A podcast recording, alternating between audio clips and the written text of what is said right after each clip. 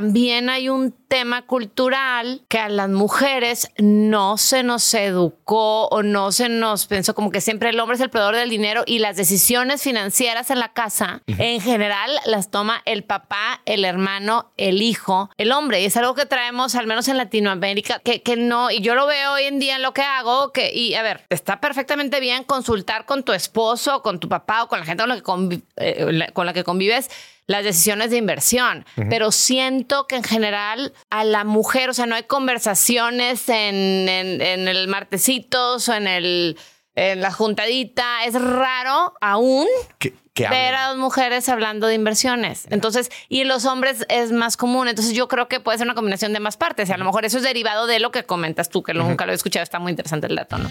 Bienvenidos a Dimes y Billetes, un podcast de finanzas para nosotros los otros. Yo soy Maurice Dieck y juntos aprenderemos de dinero, inversiones y economía. Todo sencillito, con peras y manzanas. Prepárate, que este es el primer día de tu nueva vida financiera. 3, 2, 1. Comenzamos. Señoras y señores, bienvenidos a un nuevo episodio de Dimes y Billetes. El día de hoy vamos a hablar sobre las inversiones. Y quiero que usted registre un dato que le voy a dar. Un, estudio. Cuando analizaron a hombres y a mujeres en sus perfiles de inversión, sus perspectivas de inversión, en qué les gustaba invertir su dinero, hombres y mujeres. El estudio demostró que la mujer era más propensa a invertir con seguridad. Es decir, la mujer prefería invertir en activos seguros o de bajo riesgo.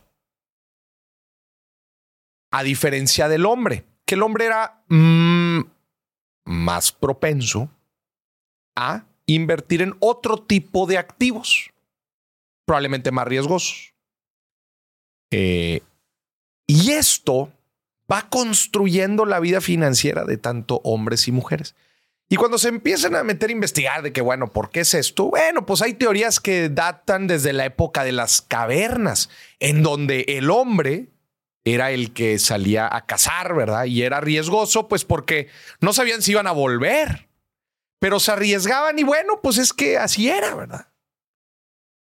Y la mujer tenía un rol más de seguridad, de protección familiar, porque la mujer se encargaba de que la familia creciera.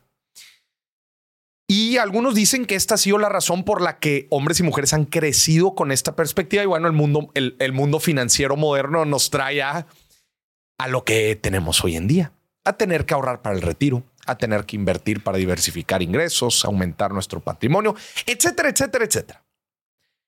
Pero pues el mundo moderno no necesariamente hace sentido con la forma en que el ser humano evolucionó por cientos de miles de años. Pero el día de hoy me estoy juntando con Lala Elizondo, que Lala Elizondo es una inversionista chingón. Y nos va a platicar de su vida como inversionista. ¿Qué opinas de lo que acabo de decir? Tuviste mi reacción inmediata. Inversionista chingón, pues le estoy echando ganas. No, no, A ver, ahorita nos vas a decir si eres chingón o no. estoy pero, echando ganas. Pero me gustaría que me dijeras qué opinas de lo que dije al principio, de este estudio que se hizo en donde las mujeres tendían más a la seguridad, mientras que el hombre tendía a arriesgarse más. Y en el mundo de las inversiones, pues riesgo-rendimiento. Todos sabemos la relación entre esto. entre menos te arriesgas, pues menos ganas. Y entre más, más te arriesgas, mayor la posibilidad de ganancia. ¿Qué opinas de esto? La verdad nunca lo había escuchado. Nunca lo habías escuchado. Nunca lo había escuchado. ¿Te hace sentido? Claro que me hace total sentido. O sea, no lo había visto de esa parte psicológica. Psicológica. Sí me dice mi asesor financiero, donde te, invierto en fondos también, este, fondos de inversión, y le digo, no, no, no, yo aquí no quiero riesgo. Y él ya sabe, ya me conoce, pero porque yo tuve una muy mala experiencia cuando empecé a invertir en fondos de inversión, así que ahorita lo platicamos. Pero volviendo, eh, contando tu pregunta, yo siento que además de eso, que no, no lo conocía y me hace mucho sentido, también hay un tema cultural que a las mujeres no se nos educó o no se nos pensó como que siempre el hombre es el proveedor del dinero y las decisiones financieras en la casa En general las toma el papá, el hermano, el hijo, el hombre. Y es algo que traemos, al menos en Latinoamérica. Te pongo un ejemplo. Este, mi abuelo, que en paz descanse, mi abuelo paterno, obviamente lo amo, lo adoro. Tenía ranchos. Y un día me entero que decidió él este, repartir las vacas. repartir, repartir vacas. somos, somos 14 primos. O sea, pero literalmente repartió las vacas. Repartió las vacas. O sea, literal, hace muchos años, yo soy tan pequeña. Este, mi abuelo es de acá de Nuevo León, este, empezó desde muy abajo, fue huérfano desde chiquito y bueno, un hombre de muchísimo trabajo, mi papá igual y yo vengo como con esa cultura.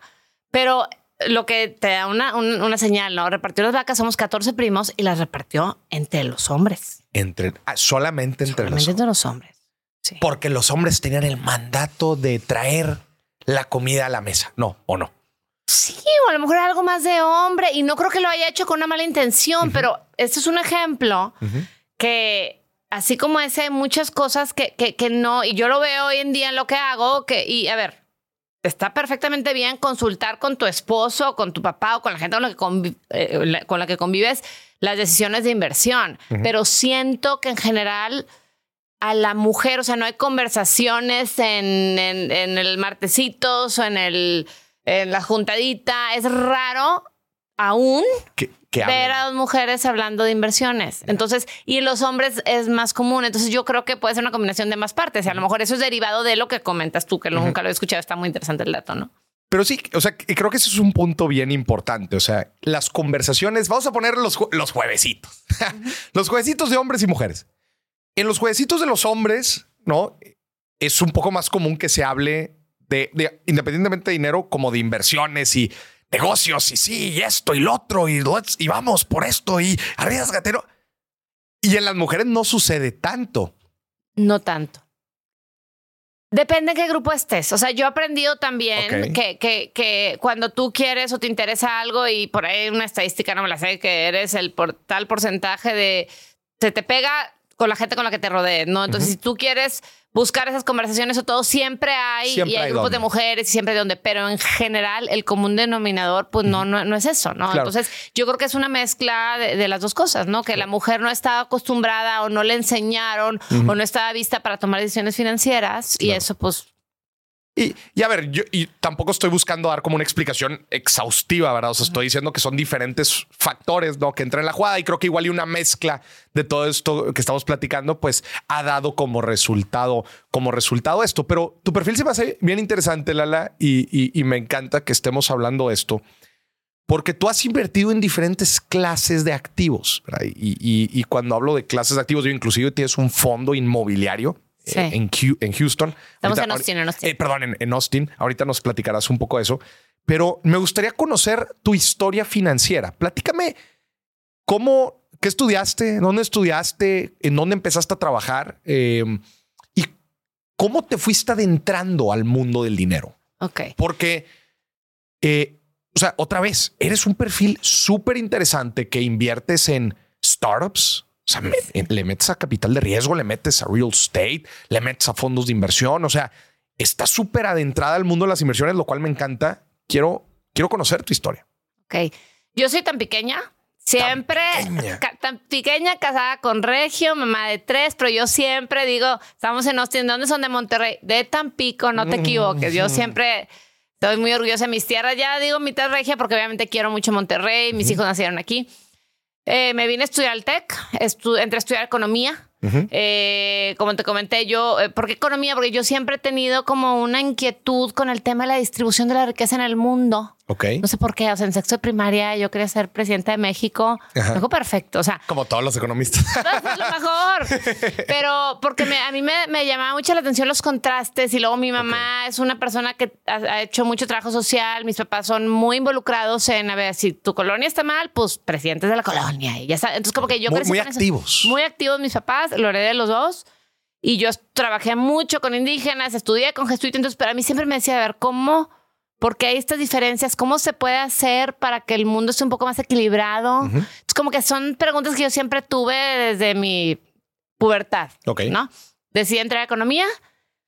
a mitad de la carrera, antes de la mitad, me cambié a Merca. A mitad de la carrera. No, hombre, te antes, antes de la mitad, antes de la mitad, precisamente para que no perdiera más tiempo. Ok, a Merca. La verdad es que hoy digo, puta, qué güey. Me da el caso, o sea, mercadotecnia sentido común, se me hace demasiado fácil y Sí. voy a acabar. Pero bueno, este, lo hice por. Era la carrera que está de moda, se relacionaba con la empresa familiar, entonces dije, ahí tengo un caminito y lo voy a poder aplicar más de economista. ¿Qué voy a hacer? A ver, yo no voy a ser presidente de México porque, pues no, ah, no, o sea, ya sabes, te empiezan a bajar un poquito por las razones que sean, me cambié a merca, pero siempre he tenido como que ese tema. Eh, Dentro de mercadotecnia yo empecé a trabajar aquí, o sea, estudiando el TEC, mientras estudiaba y trabajaba, igual estuve súper metida en grupos estudiantiles, estuve en la Salem, Sí, te, ve- te- te ve- te congresos. ves que eres muy, eh, eh, o sea, que tienes un perfil de activista. Lo, Sí, lo- eh, sí. Eso lo... Desde la prepa. ¿Sientes que tus padres este, influyeron en esto? Yo creo que sí, porque mi papá siempre, o sea, mis papás son mucho de participación ciudadana y, y sí, sí, no, qué totalmente. La prepa era la que organizaba yo en la, en la generación, éramos ciento, una generación de 130 alumnos en el cultural y yo organizaba eh, mi fiesta de 16 años, renté un microbús y Ah, no. toda la generación, pero hablando que a mí me gustaba como siempre incluir a todo mundo Ya, y, ya. y los grupitos y los tuve en grupo de encuentro, o sea, siempre, muy activista, organizaba las fiestas, siempre fui así. Y luego que si la recogía de la basura en la playa y vámonos a recoger la basura en la playa, siempre, Ok. esa desde niña. Ya. Eh, y luego, bueno, me vine a estudiar al TEC, economía, me cambié a Merca y empecé a trabajar, estudié grupos estudiantiles, la, la, la, y el, el último año de carrera me fui a estudiar, este, porque también quería irme a estudiar. Me fui, me fui a Bos- bueno, me fui al Play, este, con un patrocinio, luego a me fui, me, fui a Sudeste Asiático. Sudeste Sí. asiático. Este, luego ahí patrocinada por la empresa de la familia, como los primeros ¿A plays. qué se dedica la empresa de la familia? Eh, supermercados. Vacas, ah. Super- No, supermercados. ¿Qué hicieron con su vaca? No, supermercados. Mi papá fundó este, una empresa, se llama Arteli, ya se vendió hace poco. Se vendió a Sí. Chedraui, Sí. a, Ched- a Grupo Chedraui. Sí, qué chido. sí, en. Ay, sí, tenían. Y eran como 80 sucursales en, No, en- no en. Tampico, ¿no? Este, no tantas. En Tampico, Tamaulipas, es norte de Tamaulipas, San Luis y sur de, sur de Tamaulipas, norte de Veracruz y San Luis Potosí. O sea, nor- noreste, ¿verdad? Noreste, importante en la región. Ya, Ajá. Qué chido. Sí, sí, sí, la verdad, mi papá admirable. Este, me fui al Play, luego, este, regreso, yo me quería ir a Boston porque soy muy ñoña, me encanta estudiar, me encanta La aprender. capital educativa del mundo. Yo no conocía Boston y yo tenía muchas ganas y yo sentía que los gringos son bien eh, truchas y yo quería conocer Boston. Y mi papá me dijo, a ver, mi reina, ya la empresa patrocinó el Play, elige. Entonces me, me puse a investigar, a trabajar y conseguí un segundo patrocinio. Entonces logré, logré irme al Play ah, por segunda vez y me pude ir inter- de intercambio también. Ya, ok. Este, que el segundo siempre digo, yo no, de cuenta que no conocí a Argentina porque me la pasé en chinga trabajando Ya. este, con mil citas porque Fue traía una Sudamérica. responsabilidad en El Sudamérica. segundo fue En en Sudamérica. Pero vaya, siempre muy, muy activa, ¿no? Eh, llego y el último semestre nada más hice dos materias porque me metí a trabajar tiempo completo, conseguí un trabajo en GMAC, que era la financiera General Motors Ok. una financiera, comunicación interna, padrísimo. Entonces, y la verdad es que para la época, pues ganaba bastante bien. O sea, yo era que no podía creerlo, porque realmente Como fue. practicante. No, entre tiempo completo. Ah, lo que hice fue que me gradué en cinco años en vez de cuatro años, Ok. cuatro años y medio. Pero ya estabas trabajando full time al Entonces final. estaba trabajando full time. Y ahí fue, volviendo a tu pregunta, ¿dónde empezaron mis decisiones? Yo dije, pues, ¿y ahora qué, qué voy a hacer con este dinero? Este, yo, pues primero no, yo quiero y yo demostrar, y yo, papá, ya no necesito que me mandes para la renta. Yo puedo. Estaba en. Pues estás de no, no foránea. Foránea, sí, no, foránea. Y pues la típica de que una vez nos robó la renta un- una fiesta, un chavo que se la llevó. O sea, ya sabes, o sea, y mi papá siempre fue, no creas, en mi casa nunca. O sea, siempre fueron muy, pues mis primos me vacilaban de coda y a mi mamá también. O sea, nos enseñaron mucho a cuidar el dinero y Ok. que la- el dinero no sale de los árboles y siempre estuvimos trabajando de chiquitos, nos traían trabajando. ¿Tu, a tu los papá tres. fundó Arteli? Sí. Ok, o sea, él, él, eh, o sea, con- eh, me imagino que les logró transmitir mucho esta cultura empresarial y... Totalmente. O sea, de hecho, estaba completamente. en- bueno, ya luego te platico de mi maestría que fue cinco años después, pero de que, ¿para qué? ¿Para qué quieres tener maestría mejor? Ya. ¿Qué? Aprender. Ya. Eso, si quieres, ahorita, es- ese es como un fast forward. Eh, sí, entonces entré a trabajar a GMAC por, por mí misma. O sea, yo solita empecé a aplicar y dije, no, yo quiero trabajar antes de graduarme porque yo me voy a regresar a Arteli y yo necesito tener experiencia antes y echar, a, echar a perder afuera. Como que yo siempre escuchaba eso en mi casa antes Sí. de venir aquí a lo nuestro. Pero tú sí veías, te veías en un futuro regresando a Arteli. Sí. Sí te veías. ya. Sí. Sí, dijiste pues, la típica, ¿no? Este, déjame, de- hago destrozos en otra empresa y ya llego con experiencia. Pues lo eso lo escuché, pero bueno, entré a GMAC, padrísimo el trabajo, era una financiera, era- estaba en el área, este, era, ¿cuál era mi puesto? Jefatura de comunicaciones, algo así, empresa americana, estaba cuando la industria automotriz en, en México estaba muy bien, eh, me pagaban súper bien. ¿Sabes qué? Fue una, una, una y tiene relacionado. Me acuerdo que yo no quedé, quedé en segundo lugar de las entrevistas. Para, para entrar. Sí. Yo me acuerdo perfecto que estaba jugando cartas con mis roomies de que "Ay", lloraba porque yo sentía voy a ser rica. Porque, o sea, porque se me, o sea, era, era una muy buena oportunidad para buena todavía, oportunidad. para seguir. Ok. Este, como que no podía creer que había avanzado tanto. Y luego me hablan que la chava no aceptó. Este, La la primera primera, no y yo, "Ah, feliz. Y ya, whatever. Después de nueve meses renuncié porque me llegó otra oportunidad en la industria automotriz, pero más enfocada en marketing. Ok. Este, hace años que no platicaba esta historia. Igual en. General Motor, no. No, en Fiat. En fin. Tenía, yo creo que no platicé esta historia Mira. 12 años, ¿eh? Porque Mira. como que son pues, pasitos de, de- Peda- de la pequeños carrera ciclos que tienes pequeños ciclos que pues luego ya confunde a la gente, ¿no? Sí. Que te dedicas, esto no tiene nada que ver con lo que ahorita. Este, y ahí me pasó, volviendo al tema del hombre y la mujer, Ajá. entró Pepe, Pepillo, si me estás oyendo. Y, y yo recomendé, me, me ofrecen la chamba de Fiat porque no me acuerdo cómo escucharon de mí y estaba relacionado a automotriz. Y dije, no, pues a ver, estoy en una financiera, pero yo estoy en mercadotecnia, quiero ser la más fregona en mercadotecnia. Ajá. Pues no, pues Fiat, una marca italiana, comerciales, y era el marketing de antes y no, pues no. ¿Qué años eran estos? Ay, 2006. 2006. 2006. Híjole, ahí venía el golpe, ¿va? Sí, sí, sí, 2008. sí. Ah, pues sí. Bueno, este 2006, en total renuncio, mi jefe Aureliano, este Pero ¿por qué no ¿cómo? llega? eh, eh, o sea, tu objetivo era ser la, la directora de marketing. ¿Por qué no? ¿Por qué no qué? Pues no, No, no, no, no. terminaste la historia. Ah, lo de, no, no, no, también, ah, no, lo de GMAC. Ah, la historia con, yo renuncio a ¿Qué? GMAC porque me ofrecen un trabajo en Fiat. Sí. Y yo veía que había más crecimiento, ahí Crecimiento. en mi área que era mercadotecnia. Ok. Pero la historia que te digo del hombre y le presento, vaya, recomiendo a dos amigos de la Salem, a Pepe, que era el presidente de la Salem cuando Ajá. yo estuve en la mesa, y a otra amiga, Diana.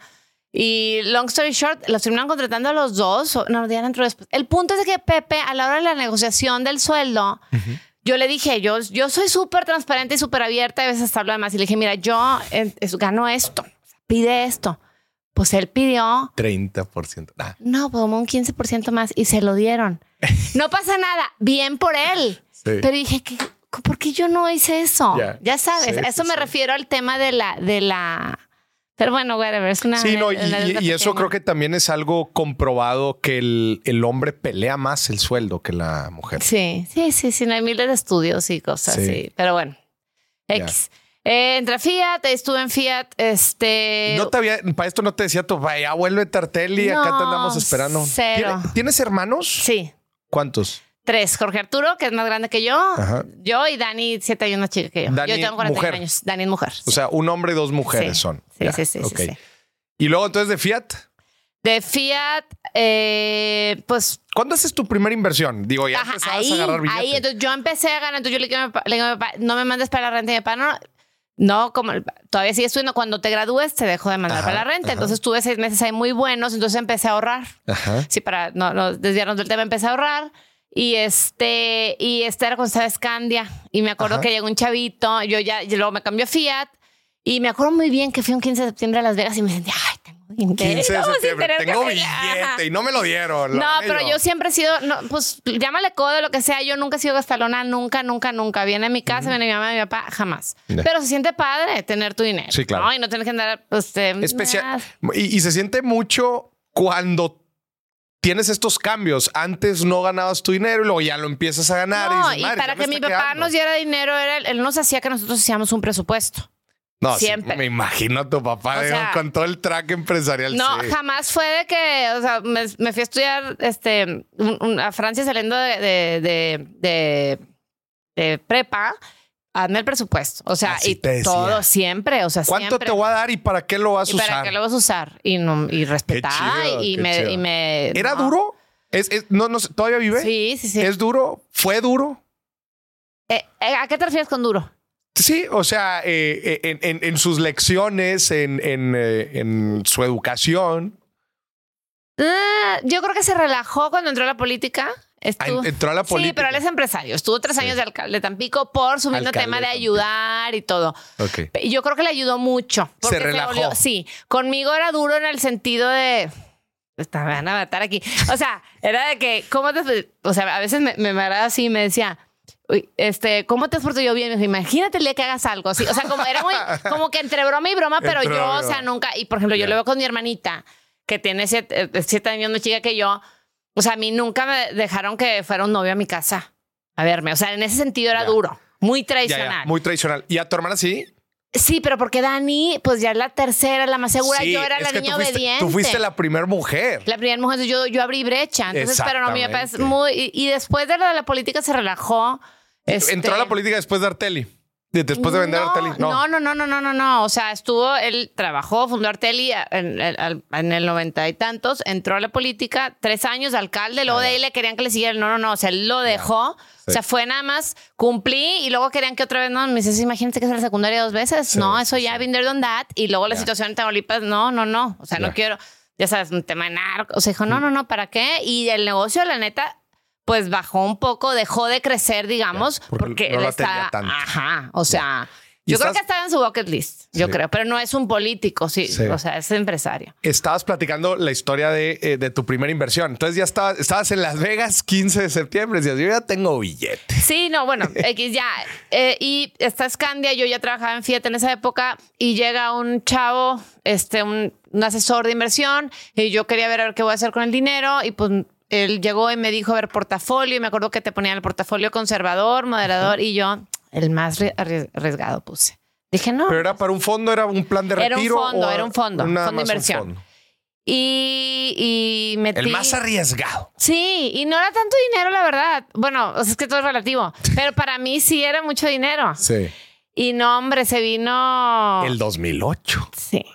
Toma. No, me fue la fregada. pero de la fregada, de la fregada. Y desde ahí. ¿Pero por qué hiciste el más arriesgado? O sea, estoy O tratando a lo mejor era el, el buscarle. del, del tres cuartos, no me acuerdo cómo se llamaba. Pero sí estaba más inclinado a renta variable, ¿va? que era Sí, acciones sí, y pues sí, las sí, acciones de- se sí, fueron. sí, sí, sí, sí, sí. Les fue muy mal en el 2008 Sí, y dijiste, compré en la mera cima y ahora... No, y la típica, ¿verdad? Que ya luego aprendes. A ver, yo no sabía nada de inversiones, nada. Y ves de que te enseñan todos los retornos, los, este, retornos, lo que ha retornado históricamente. Y pues tú no puedes usar tus del futuro Claro. en base al pasado. Es como que la primera y también cosa. entender muy bien el, el activo en el que estás invirtiendo. ¿va? Digo, eh, el comentario es decir, oye, si estás invirtiendo en riesgoso, pues estás invirtiendo en renta variable que no, de- no te debería de preocupar que cayera en el corto plazo porque tú vas a largo plazo, ¿verdad? O sea, eh, eh, Sí. pero pues me imagino que no te compartieron esa información. Pues o si me la compartieron. O si me la compartieron, no me entró O sea, por- no, no, no agarré el más. Ponle si eran cuatro niveles, agarré el nivel tres. O sea, no agarré el conservador ni nada. Esa fue tu primera inversión, un fondo de inversión. Fondo de inversión, de Scandia. renta variable principalmente. Sí, podemos Scandia. entender. Ajá. Scandia. Y no, hombre, me fue bien mal. Y pues yo me acuerdo que de repente me metí, bueno, pues ni modo. La verdad es que en esa época igual ganaba bien, no tenía muchos gastos. Yo ya pagaba mi renta y pagaba los gastos de la casa, pero vaya. ¿Por qué invertías? A ver, por, o sea, ¿por qué no me di un viaje con mis amigas bien chido a Las Vegas? Porque ahora no me voy a otro lado. Porque hay que. ¿Por qué no me compro un auto? ¿Por qué no? Porque eh, a mí nunca me ha gustado gastar en, en tonterías. O sea, yo no necesito, yo no, yo. ¿No te gustó gastar en cosas así nada más? A mí me valen gorro las marcas. O sea, No te compras bolsas. Cero. O sea, tengo la bolsa que traigo, me la compró mi mamá. O sea, es más, mi mamá es la que. Lalita, Yeah. ay, te, te compro Digo, es que esta- Pero y X, ¿eh? no crees que es una marca de Todos tenemos wow. nuestro gastito culposo. A algunos les gustan mucho los A zapatos. los viajes, la comida. Sí. El vino, pero no te creas que el vino, o sea, a mí- o sea, me gusta el disfrute, El me gusta disfrute, comer con un buen vino, am- no me importa el precio del vino, que me guste el sabor del vino, me fascina comer, me fascina viajar, sí. Pero entonces me imagino Ahí que sí tú. me vale. Ya. O sea, O sea, pero me imagino que tú en un, en un descarte dijiste, pues bueno, no me gusta, no me gusta gastar en todo esto, pues bueno, ¿qué se hace con el dinero? Lo invierto. ¿Tu papá te, te, te, te inculcó algo de eso? o- no, no que yo o sea, tú, recuerde. tú te fuiste directo, dije, dijiste, yo me va a tronchar después de que escuches ese episodio, pero no que yo recuerde, o sea, no me acuerdo de mi papá asesorándome. ¿cómo llegaste a este Y eso es lo que digo que no está bien. ¿Cómo llegaste con de Scandia? pues, en la, en Habana, literal, en la En- peda, un amigo. En La o Habana. sea, Cuando La Habana, ¿qué habría? La Habana, Sí. para la gente que no sepa, era un antro. Eras muy, eras muy entrera. sí. Me gustaba Sí, mucho sí salir. Y luego mis amigas, mi. Ruby se burlaban de mí, pero me decía, me decía Lala, te vas a las fiestas del TEC de Salem, de la Gualoca, de filósofos, arquitectos, tenía amigos allá. Y luego me iba a La Habana. O sea, no, a mí sí me gusta mucho salir. me Sí gusta te, sí te ves con cara de que te gusta la fiesta. Lara. Sí. Pues ya ahorita digo, sí, no, sí, sí, soy, soy argüendera, soy argüendera, soy argüendera. Soy muy trabajadora, soy, Ya. o sea, pero sí, sí. Sí, te gusta. Sí. Muy bien. Oye, y a ver, y entonces haces esa inversión. ¿Cuál fue la siguiente inversión? Ah, bueno, o- este, ¿qué hiciste después de. de- no, pues nada, digo, afortunadamente nadie dependía de mí económicamente, no pasa Ya. nada y dejé el dinero, dije, es más, lo terminé sacando quién sabe cuántos años después y Ya. nada más a que se fuera igual, pero pues el costo de oportunidad. O sea, no lo sacaste, porque mucha gente luego No, cuando invierte saqué. en renta variable y Eso cae. sí me acuerdo que le pregunté a mi papá. Y mi papá creo que también le había ido mal en otra cosa de, este, parecida. Y me dijo, no, no, me dijo, son unos, me dijo, no hay nada. Y mi papá siempre dijo, no hay mejor inversión que tu negocio. Eso sí, Eso dijo. porque tú tienes control sobre las cosas. Ya. Entonces, este sí, y lo demás lo tenía en el banco, o sea, o en. CETES, sí. O sea, y, y ya siguió mi vida, estamos hablando de Fiat, entré a PepsiCo, yo me siento un poquito topada, se dio la oportunidad igual que tampoco la busqué por un conocido que faltaba gente, este Diego, que es cuatísimo mío ahorita, y entré a PepsiCo, este, y yo ahí eh, cuando estaba en Fiat, me como yo estaba medio, me sentía topada en el trabajo, me entró la onda de irme a la maestría. Y mi papá, ¿para qué te hace la maestría? Y mi mamá, ¿para qué te hace la maestría? Sí pues si tú vas a emprender, porque siempre nos educaron a O emprender. sea, tu papá siempre te dijo, sí. tú vas a emprender. Y tú le decías, bueno, ¿y en qué? Siempre decía cabeza de ratón, o cómo era el, el- Cola de. cola de león, Cola o de cabeza, león de o cabeza de ratón. Como diciéndonos qué prefieren. Sí. Como él diciendo que es mejor la cabeza de ratón. Él interesante. siempre nos dijo eso en la casa. O sea, así crecimos con esa mentalidad. ¿Y cuán- ¿Cuántos años le dedicó a Arteli? Híjole, ay Dios, 40 y, ay, 43 años 43 o años. 44. Hasta sí. que la vendió. sí. Pero sí. siempre los educó y les dijo, ustedes van a emprender. Sí, en la casa sí. Sí, y, y- siempre. Y, tú cuando te dices, eh, ¿a dónde te fuiste a hacer la maestría? a Babson. A Babson, Pues a por eso, Boston. Ajá. Te decía, ¿para qué? ¿Para qué te vas? ¿Para qué Sí. necesitas la Y, maestría? so- y por eso apliqué Babson, que me encantó la experiencia, pero hoy así en retrospectiva digo, pues ella solo apliqué el programa de un año. Y yo sí pienso el ahora MBA de un año. al MBA de un año. Y hoy que ya estoy metida en el mundo de las startups y digo, pues no hubiera estado mal haber aplicado a otras, saber cómo me iba. Mm. Y, y dos años, ¿verdad? En un año está de volada. sí. Pero bueno, sí está bien por costo oportunidad, la verdad, el programa de un año, pero a lo mejor apliqué en tercera ronda. Yo tenía, tenía 28 años en esa época, Y estaba soltera. tenía novio. Tenía novio. Y todavía me acuerdo estando está, en la, en la, pero yo lo conocí yo cuando ya estaba empezando a proceder para el GIMAT. Ah, o sea, le dijiste, oye, a ver, nada más para que sepas, yo ya estoy aplicando a la maestría. Sí, sí, sí. ¿Es Yo, ahora yo me quiero ir. No. No, era otro novio. No. Oye, y a ver, nada más para un poco de contexto de la gente, porque estamos hablando de Babson College en Boston, y del MBA, de la, de la maestría en administración de empresas de un año. Babson, pues si mal no me equivoco, e- es la universidad, pues creo que es la, la mayor reconocimiento a nivel internacional de MBAs de De emprendimiento. de Porque emprendimiento. desde siempre se posicionó así. Ahorita ya está Exacto. muy de moda emprender. Ya, en esas épocas no estaba de moda emprender. Estaba de moda conseguirte una buena chava. Y más si te ibas al MBA y era agarrar un trabajo en consultoría, en Claro. McKinsey. Y, de en dos, Bain. y, de- y- y maestría de dos años. De dos Entonces, Y, y- y de hecho, pues sí es una gran pelea que yo creo que existe hasta la fecha. Esta, esta pelea entre eh, los MBAs de dos años en, en- en universidades de Estados Unidos, pues están hechos para ser altos ejecutivos, justamente Sí. como tú lo estás diciendo. Mientras que para ser emprendedor, como que dicen, pues no, lo que vas a ver ahí no te va a ayudar tanto. Lo que sí te va a ayudar es en hacer conexiones, pero, pero no te va a ayudar tanto a emprender. Y Babson sacó pues este modelo muy innovador de, de un MBA de un año con enfoque 100% en entrepreneurship. En ¿no? entrepreneurship. Y yo lo que busqué fue, o sea, para mí, a mí me pareció que era un programa adecuado porque yo ya tenía muy metido dentro de mí que yo no iba a durar eternamente en una empresa porque algún día me iba a casar, iba a tener hijos y yo necesitaba flexibilidad. Y, y Tú ya lo veías, o sea, eso tú lo Sí. tenías muy claro. pues así me educaron. Fue lo que escuché toda mi vida desde que nací. O sea. Pero a ver, tú al final de cuentas, pues sí te fuiste a Babson, o sea, sí te fuiste a Ah, sí, maestría. sí me fui, pero me fui con una culpabilidad. Ah, sí. Y yo me acuerdo todavía estaba en la planta de Gamesa y me llega un mail de este así de cinco párrafos de mi mamá escribiéndome de la etapa reproductiva de la mujer. Que si estaba tan feliz, este... O sea, tenías otra vez 28. Tenía 28 años. A ver, cuenta. No, pues nada, nada más así. Desgraciadamente. De un párrafo así gigante. No, era, era un mail muy largo. Explicando. La cuando se dio cuenta que iba muy en serio, mi, mi, mi, que sí, ah, y luego conseguí beca, no, no beca completa, pero una muy buena beca en mi aplicación. Entonces, como que sí, mi papá sí me apoyó con la otra parte del tuition, pero era, o sea, era una buena oportunidad. Era una buena oportunidad. Era un, año. era un año. Entonces dije, está perfecto, pero solo apliqué ahí porque era un año. Y yo, y no que se esté mal, pero era perfecto para mí.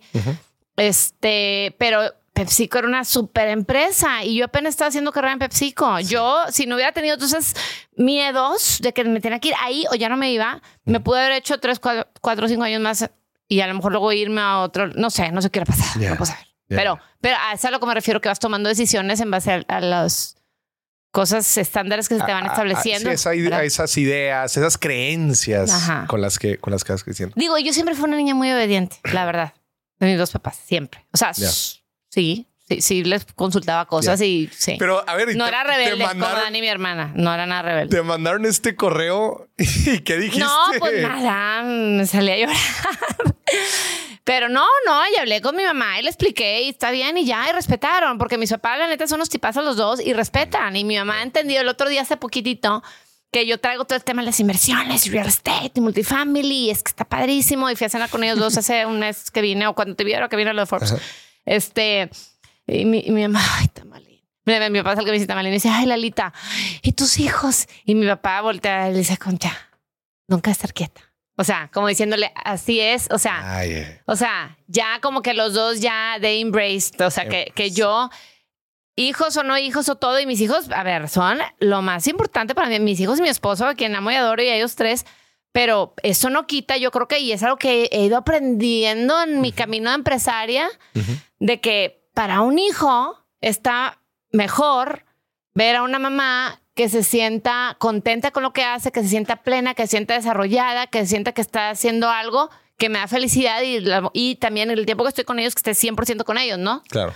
Este, a, vivir con o crecer con una mamá frustrada, que luego sean los hijos y que demasiado se entren los hijos, que ya sean los hijos y luego Luego la mamá, no sé, o sea, y ya, ya hice las Independientemente a lo que se dedique, que, que veas, que veas como a, ambos padres, que los veas bien, los veas realizados, los veas contentos haciendo, haciendo lo que sea que estén haciendo. Exactamente, lo que sea que estén haciendo. Me, explico? Sí, sí, Porque, por, porque, por ejemplo, ah, justo ahorita lo que estabas diciendo, yo pensé en mi mamá. Mi mamá, mi mamá eh, estudió, ella trabajó un tiempo y luego nos tuvo a todos nosotros y ella profesionalmente hablando se sale. Eh, ella dedica prácticamente toda su vida adulta a, formarnos como nosotros. Pero eh, el, el, el, el amor, cariño y respeto y, porque yo, porque yo veo a mi mamá muy bien. La veo feliz, la veo realizada porque ese fue el camino que tomó y se siente feliz por ella, por ello. Obviamente a mí no me hubiera gustado si, si eso si eso a mi mamá le hubiera afectado emocionalmente, pero no, al contrario, ese fue su rol y lo tomó. Y yo por eso estuve muy, eh, por eso estoy muy feliz no, a ver, ahorita. Ah, nada más, por eso mi comentario de todos queremos ver, bien a nuestros padres, se dediquen a lo que se dediquen. No sé si me explico. Eh, eh, también hay casos en donde el, el señor pues no trabaja y el que trabaja es ella pero los ves bien a los dos y mientras ellos estén bien, supongo que, que, que, que, está bien.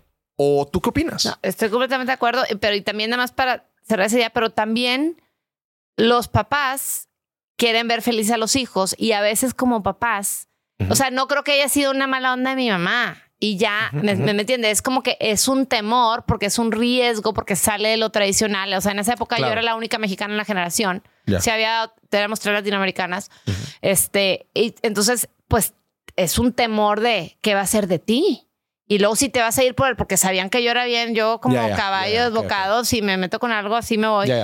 Yo creo que era medio eso. Y volviendo a lo que dices tú de, de la pareja, este, yo creo que es, es, es, un, es un trabajo en equipo y hay, o sea, y, y claro, o sea, es increíble ser mamá y, y está padre poder darte tu tiempo de ser mamá y dedicar todo el tiempo a tus hijos y es igualmente válido y de padrísimo. O sea, no significa que las mujeres que no decidan emprender o invertir o todo estén mal. Para Eh, nada. O sea, ser mamá, exacto. para nada, pero para nada.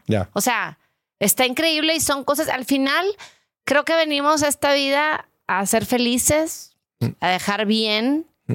y a hacerlo lo que te haga feliz y tiene que ver mucho con, con Claro. personalidad. Lo que Claro, pasa es que claro. yo siempre, no sé por qué, desde que nací, he sentido que tengo una misión. A ver, ¿y cuál es? Pues no sé, pues quiero dejar un mundo mejor. Ajá. Quiero dejar un mundo mejor. Se oye muy filosófico. Sí, soy filosófica, soy soñadora. ¿Cómo dejar un mundo mejor? Por eso quería ser el presidente de México. Y luego la política en el país no necesariamente es, es y consideré ser abogada. Mi mamá es abogada, muy fregona, la verdad. Fue y ella tuvo que dejar de trabajar por nosotros. Y entonces a lo mejor que nos ha platicado eso, digo, no, yo no quiero estar así. Pero eran otras épocas. Y Claro. mi mamá es una chingona, la neta. Y lo es. Y, se lo, y cuando pasó lo de Arteli, mucha gente felicitando a mi papá, yo felicité a mi mamá. Y hasta hice un post en Ya. Instagram porque, mi, o sea, mi papá no es lo que es si no fuera por mi mamá. Claro. O sea, Claro. Y sí, o sea, la neta, y, es es súper chida la gente que conoce a la tía Concha. Es lo máximo. Pero bueno, pero sí entiendo ese correo que me mandó desde el miedo, desde mi reina, no, o sea. Nada más ¿estás toma en cuenta esto. Ajá, ¿verdad? Y la, productividad de la mujer, pero bueno. Y te fuiste a Babson, entonces, este, estudias el año y, des- y después Eh, me iba a casar. Te ibas a casar Me con dio ese. ¿no? anillo con el que me dio O anillo. sea, ese, noviecillo, o sea, ese noviecillo te aguantó la maestría y luego, y luego qué? Te- no, te- pues regresé y cancelamos la boda. regresaste anillo. Sí. Me lo pidieron de regreso. Te lo pidieron de regreso. Sí. Ay, no. Sí. ¿Es por un tema profesional? O sea, ¿fue por un tema profesional? No, yo creo que en realidad es a lo que me refiero de las decisiones tomadas. En realidad no estábamos listos. Yo creo que él también dio el anillo por una cierta inseguridad de que se me está yendo y como para amarrar. No creo que lo haya hecho conscientemente porque es una muy buena persona. Y yo también dije, no, pues ya, ya fregué. Ya me vine a la maestría y ya me casé. O sea, las dos cosas que traía, ¿me entiendes? sí, yo sí. creo, o sea, ya como que looking back, viendo el recuento de los años, si lo quieres ver así, este, yo creo que fue más un tema de eso. Se aceleraron los dos. nos aceleramos por eso, ¿verdad? Yo por querer mi- irme ahorita, porque si no me iba- ya no me iba a poder ir a la maestría y él yo creo por amarrarme de alguna manera, lo se- seguramente no con mala intención, o sea, Ah, pe- pero no entendí. El anillo te lo dio antes de irte. no, me fui Ah. y al mes llegó y me dio el anillo. Allá. Allá. A la Sí. Y sí, pero teníamos cuatro meses de novios cuando, Sí, cuando antes de irme. O sea, es la- el, pleno ena- enamoramiento. Sí, o sea, se, se le, se le Sí. apresuraron las cabras. sí, sí, sí. Y después pues se dieron cuenta que no. Que no, que no era y, digo, es, es duro porque igual ya todo está perfecto, boda en Xcaret, el papá iba a pagar la boda, tradicional todo y pues a la mera hora no. Y, y la verdad es que qué bueno, yo hoy agradezco, o sea, hoy agradezco porque pues no era, o sea, probablemente No ya era. estaremos divorciados. Ya. Entonces pues sí, no fue. Mm. Y nada, o sea, volviendo al tema de las inversiones y yo, a la madre, y ahora yo trabajé en la maestría en una idea de negocio, era un e-commerce, este, y yo, ¿y ahora qué hago? Dije, no, pues ya, ya es mi momento ahora sí para regresarme a Arteli. Por algo pasan las cosas. Yo siempre quise, porque como que siempre yo traía en la mente Arteli, pero por una cosa u otra, porque la verdad me iba, me iba bien profesionalmente, fui subiendo y luego la maestría y lo que sea, este, se iba alargando y dije, no, ya, por algo pasan las cosas. Ya, es mi momento, pero no eso era el 2010, era la inseguridad. La inseguridad brutal que pegó en el norte de México. Sí, Uh, horrible, 2010. horrible. Este, y secuestran a mi papá. no. Sí, sí, sí. Muy, muy feo, muy corto, gracias a Dios, pero pues muy feo. A la semana que me pidieron el anillo de regreso. O sea, fue, fue un, fue un secuestro express. No, fueron nueve, de martes a fueron como nueve días. Como nueve días. Solo sé que salió un martes, lo único que me acuerdo. Y De después, miércoles a martes. y después de que Ocho sale, días. te, de- eh, te piden el anillo. No, Antes. antes. Antes. No, fue horrible. Se te juntó. Ya, yo escucho No. la canción de Waka Waka de Shakira y, y, No. y ya, ya me río, ¿verdad? Porque son esas cositas que, guay, o sea, de sufrir caso. Pero, pero pues bueno, Híjole, son, momentos complicados. son momentos complicados. En ese momento es complicado. Ahorita ya lo platico con, con palomitas, o sea, es- y son cosas que te van formando y Te te, van van, sí, sí, sí. sí, Pero sí. entonces eh, no vuelves a Arteli. No, porque era muy feo. Mis papás se tuvieron que salir de Tampico. Toda mi familia se fue de Tampico. Este, y no creas que lo- o sea, o sea, a mucha gente conocida, empresarios, los, los llevaban. Sí, sí, sí. Eran, eran, fue una cosa horrible para la ciudad. y o luego sea, los una pérdida brutal de gente que ya se, muchos se fueron a Rancho Viejo, otros a Querétaro, otros a Monterrey, que mucha gente ya no regresó. O sea, de mis cinco tíos, tres se quedaron aquí, aquí siguen. y de Tampico. De ¿verdad? O sea, Tampico, sí. sí. lo- pero- y igual aquí, aquí también estuvo medio, medio bravo. Sí, aquí se estaba Lo- poniendo se feo también. y de hecho, cuando, te- te- cuando sale, sale mi papá, nos fuimos, era, eh, nos fuimos a- al viaje de la no boda. Todas mis amigas, todo, mundo se fue a la boda, que era la no boda, porque era en Escaret. Entonces todo el mundo se fue de viaje, nosotros no. Ya. Ah, o sea, que ya habían pagado el... el- Pues no, pues, o sea, como fue lo de la boda, los cuatro días se llevan a mi papá. Ajá. Este, ya habíamos dicho qué vamos a hacer porque no vamos a ir a la boda. Ajá, claro. Todo el mundo se fue, mis amigas se fueron, mis abuelitos, mis tíos, pero no, ni madres. Pues Ya. yo ni ni niño ni. Sí. Y entonces ya habíamos eh, considerado irnos a San Francisco en esa época. Entonces, y justo cuando sale mi papá, nos fuimos a ese viaje, estuvo bien raro. Ya. Pero porque salen eso, de ahí ya no quería, ya no, un miedo pisar Tampico, entonces venimos a Monterrey Ajá. y me acuerdo perfecto que nos estamos quedando aquí en una suite en Agustín. Este, ya no quiero andar criticando, pero está así, ya sabes, un así chiquito que qué vamos a hacer, a dónde vamos a ir a vivir. Sí. Y mis papás no quisieron venirse a Monterrey porque les daba un poco de floje. Conoce mucha gente aquí como que decían, no, no, queremos estar en paz, tranquilo, y se fueron a Querétaro. Ok. Y yo, a ver, yo iba a emprender. O sea, se da cuenta que se me movió el tapete. Se así, te movió el- Horrible. En un periodo de meses Horrible. se en un te mes. movió el tapete En- duro. En 15 días pasaron las dos 15 cosas. días. Sí, sí, fue muy gacho. Y este, ya, long story short, eh, mi papá me dijo, a ver, Tamalín, está mal. Está mal, está ahorita chiquita. Me dice, Tamalín, a ver, la- vienes llegando a maestría, traía súper buena Te dice carrera. tu papá está mal porque estabas gordito. Pues yo chiquito. creo, no sé, me dice tamalín, tamal de dulce. Me dice tamal de dulce. No. Yo me imagino. Qué fuerte. Bueno. Tama- Todavía me dice tamalín. Este, y me dice, oye. O del antiguo, el, ya, el hashtag don. tamalín. Qué miedo an- lo que digo aquí, ¿eh? Chapado al antiguo, el don. Sí, este, bueno, eh, me dice, eh, Tamal, ya, ya vienes graduando de la maestría, traías buena carrera, ¿por qué no tocas puertas en Gamesa otra vez, en PepsiCo? Y, o sea, para ahorita, para que yo, yo, no, papá, es que, pues Arteli ya no era opción, ¿no? O sea, por los secuestros. Este, emprender, emprender. me dijo, "Ah, es muy solo. Me dijo, Lala, ahorita no empieces, está para lo que ibas a hacer, está, pero espérate, espérate, dale los tres años, necesitas curarte. Él me decía, es como un accidente, accidente y shock, porque si fue shock y se hace cuenta que te estás haciendo así las heridas poco a poco y necesitas estar acompañada. Tú estás en un ambiente muy padre corporativo, tal me convenció y ya busqué trabajo y afortunadamente no batallé y entré a trabajar a Pernod Ricard a la Ciudad de México. Ok.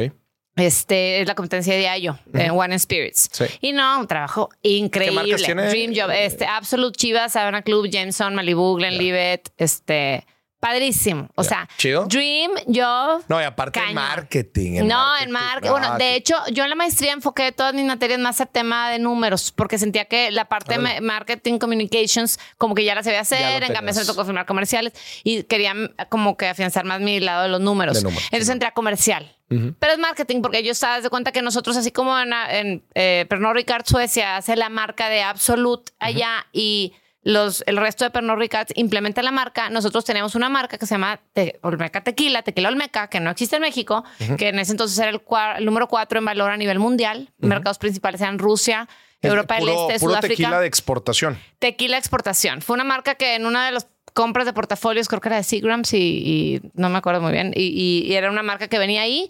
y, y éramos los brand owners de Olmeca. Entonces nosotros, el equipo de marketing, hacía el desarrollo de la marca y yo era gerente comercial para NASA, era North America, Sub-Saharan Africa. Entonces yo veía de Nigeria para abajo, Asia y Norteamérica, pero realmente mis mercados importantes era Sudáfrica, este, que porque era el segundo mercado más importante para la marca. Estados Unidos, porque me tocó lanzar en Estados Unidos el tequila 100% agave, porque el meca era mixto. O sea, justo cuando entré fue antes del lanzamiento. Y bueno, a mí me tocó mucho abrir mercados en Corea y Nigeria, como porque se vencía. Luego, a veces, hasta mismo Pernod Ricard cargaba Cuervo, que es la competencia por tratos o compras que había internas a nivel global y ya hacía vencer el contrato con Cuervo en Corea. Entonces estuvo bien padre. Yo soy como muy exploradora. O sea, yo Qué chido. Eso me suena, encanta, suena no, me acuerdo que nos fuimos Mike y yo, Mike Caller, mi jefe, nos fuimos así, no podíamos decir que íbamos a ver cómo está el mercado de Corea, de cómo toma tequila la gente, porque a empezar a establecer relaciones con el equipo de Pernod para que a la hora de renovar contrato renovaran con nosotros y no con Cuervo, o sea, muy y me tocó abrir Nigeria que para mí pues yo pues de niña trabajaba con tema de desarrollo económico y con indígenas y entonces Nigeria un mercado completamente pues súper desconocido y peligroso y pero muy interesante y me tocó ir a Kenia, o sea, Dream Job. ¿Cuánto tiempo estuviste ahí? Tres años. Tres años. Tres años. Y renuncié porque después de tres años, o sea, yo seguía con mi tema, a ver, el impacto, la, la, la. Seguía con mi tema, algún día me voy a querer casar, voy a querer tener hijos. Viajaba muchísimo. Ya, tenías, 30, tenías 33. Te dije tres años. Ah, no, 31. No, tenía 31, sí. Tenía 31. Este, como que, pues está bien padre viajar y todo. Aparte, no te digo que a mí lo que más me gusta es comer rico y las experiencias. Y pues era viaje en business class y llegar a hacer el networking, a negociar volúmenes con el mercado, negociar el presupuesto marketing para el mercado, este, a ver cómo ejecutaban y tema de desarrollo de marca. Entonces, por ejemplo, si en Tequila, el eh, Tequila Olmeca en, en, Sudáfrica, Patrón entró con Patrón Exo que es Patrón Café, porque los chavos ahí se le toman mucho de shot. Entonces nosotros desarrollamos una marca que se llamaba Olmeca Fusión, que era Fusión Café, Fusión Hibiscus. Entonces todo el... Te estaba curioso, chingón, o sea, padrísimo para el mercado y la, la tropicalización de esas marcas y las campañas a cada uno de los mercados. Entonces yo era, yo era ante el equipo de México como que la representaba el mercado y ante el mercado era la que iba a vigilar que hicieran las cosas bien. Entonces era un trabajo increíble. Mm. Aunque no es lo mismo viajar tú sola con tu novio, con tu pues amigo, que con el, con el jale, con el small talk, o sea, te cansa. Entonces llegó un punto que me cansé y que también dije, a ver, otra vez, en back, a ver, impactar, emprender, ¿qué onda? Entonces dije, no, yo voy a emprender, no sé qué hacer, no sé qué hacer. Este, seguía a mis papás en Querétaro, yo seguía en México, seguía en la seguridad rara y, y ahí decidí, y ahí volviendo a las inversiones, dije, no, pues voy a poner un negocio. Yo no sé si sea virtud o defecto, pero yo soy como generalista. Ajá a mí lo que me pongas a hacer, encuentro el gusto. O sea, me gusta. Ah, qué chido. De repente voy con Milo a Milo, mi marido, de que a un bar digo, ay, algún día quisiera ser bartender. O sea, digo, o sea, no, o sea, nada más de probar. Y, o sea, te echa otra vez las cartas. No, no, no, no, no. Milo, no, hombre, Milo es mi porrista número uno. La neta, si no soy lo que sea. O sea, mi marido es muy, muy apoyado. Un fuerte abrazo y saludo. No, lo máximo, la neta. O sea, como que a veces, como Milo sabe a lo mejor ese conflicto que traigo, influencias de mi mamá, de mi mamá, Milo, no, Ah, pues tú, o sea, es bien, es bien fregón, la neta. Chingón. Sí, no. Pero bueno, entonces decido renunciar, renuncié un junio, trabajé hasta febrero, o sea, todavía me quedé seis meses. Porque pues dejarla, a mí siempre me gusta dejar todo bien y había transiciones en la empresa y me hizo Olivier, el VP, de que, ah, no, estuvo padrísimo porque empresa francesa y yo la francesa. que te gustó, de todas las experiencias creo que es lo que te oh, Pero sí, son otras cositas que digo yo, chin, a lo mejor, ah, volviendo al tema de es que yo algún día me tengo que salir tener hijos. A lo mejor si no tuviera eso me hubiera quedado un par de años más. Te hubieras quedado un poco más. A lo mejor sí. Pero, Pachis, pero a ver, ¿y eso qué? Y, y, y eh, de eso a salirte a emprender, ¿Qué, tiene que ver con tu desarrollo, eh, con conocer a alguien y casarte? Ah, por la flexibilidad del tiempo. Porque yo sí tenía sentido, si, si yo sigo trabajando como ejecutiva. Viajando, y la fregada, no vas a conocer a nadie. No, de hecho a Milo lo conocí el día que llegamos a la suite San Agustín a ver qué íbamos a hacer de la vida. Ah, ya lo Fui al Ronin y lo conocí ese día. Al Ronin, me acuerdo del Ronin. En un segundo piso, eh, aquí en el, en, el, la O2. ajá, Ahí lo conoces, ya. Y pobre vato, o sea, me le, o sea, imagínate la vieja esta, o sea, yo, de que de, lo, lo, me acuerdo que me dio Ray de regreso a mi casa y le tocó la, la, platicada del secuestro y de la no boda. No. Pues pero, pero bueno, anduvimos dos años después, ah, pero éramos amigos, fuimos cuates como año y medio.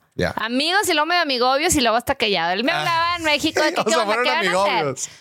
Digo, como, nos, no, como que se, se gustan, pero se no, gustan no son novios. ya sabes, sí sabíamos los dos, pero él se hacía pendejo, yo también. y hasta que, hasta que ya, pues, se animó. Ya, pero entonces tú, o sea, psicológicamente tú sí le querías bajar al ritmo corporativo acá, hardcore para de, poder ser viajes para poder ser mamá. Entonces sales de perro y, y, y, eh, puse una franquicia. Ah, no sabía yo qué hacer. Entonces digo, a mí me gusta todo, pero no tenía una pasión en especial. Como mi cuñada que ama hacer chocolates, tiene una tienda de chocolates. Yo no, a mí me gustan los negocios, me gusta la generación de riqueza, me gusta donde no hay nada hacer algo. Ya. Y luego le agarras el amor a lo que sea que sea. Sí, sí, sí. Entonces no sabía qué hacer. Y, y mi papá, fiel consejero y mentor, ¿qué hago, papi? Este, Y me dice, pues, ¿por qué no pones una franquicia? Y yo, ¿cómo una franquicia? Así, envié la madre, porque voy a poner una franquicia ni al caso. O sea, o sea, es mal, son ideas. Pues total, puse una franquicia. Me dice, él, como me dijo, es Lala. Si vives, vas a ir a México toda tu vida, le dije, no creo, en el DF, no sé. Bueno, lo padre de una franquicia es que si algo te mueves, pues la negocias, cambias todo. Vendes. ¿Cu- ¿Cuál, tenías? Blood salad. Blood Salad. Ya ni existe. Error. Error, Te fue- te sal fue de la mal. chingada. ¿Dónde la pusiste? En Polanco. Y no te jaló. No, no tanto que no me jaló. Fue una ching. El equipo que operaba la franquicia del terror. Ah, o sea, a fue nivel, a nivel, a nivel arriba. franquicia. Y mira que hicimos due diligence, due diligence mi papá, yo todo. No, no, no, me fue muy mal en ese sentido. Este fue muy duro el, el- el- el impacto del el trabajo fregón y así, a pestar apoyo todo el día, que no me importa, porque a mí ni me gusta cocinar, a mí me gusta comer saludable. Ya. Pero eh, el tener a la gente y el que te roben, el que. Pero pues es- aprendes, o sea, claro. la verdad es que sí lo disfrutaba y sí me emocionaba y al final pues, llegué a tener tres sucursales, no de esas, bueno, me fue tan mal con la franquicia en sentidos operativos que logré eh, contratar, o sea, contraté un abogado y logré salirme del contrato Ok. después de cinco años. O sea, bien fundamentado. Entonces fue un aprendizaje brutal. Brutal. Y me pasaba mucho que, pues, tú sabes, en una franquicia, pues compras un sistema y no puedes andar moviendo las cosas. Yo Sí. soy muy creativa, entonces no podía hacer eso. Eso ya sabía, pero también soy muy obediente. Entonces yo sabía que eso no se podía. Sí, no, no te me figuras como del perfil de una franquicia. Tú No, te me haces cero, una persona súper activa, súper propositiva, que siento yo que tú serías muy buena creando algo. Sí, entonces, bueno, y a mí lo que me es que nos cambiaban la jugada cada rato, cosas que impactaban en el negocio, que si primero nos surtían ellos y luego por sus desmadres financieros que traían adentro. Este, ah, no, siempre, de un día para otro nos decían, ah, no, ahora ustedes tienen que comprar el pollo. ¿Cómo? O sea, está bien, yo lo compro. Ya agarré yo mi sistema de pollo y yo hice igual, acuérdate que soy de que junto, me hice una, con, con todos los franquiciatarios nos juntábamos para hacer un frente común. O sea, yo soy así como ese tipo.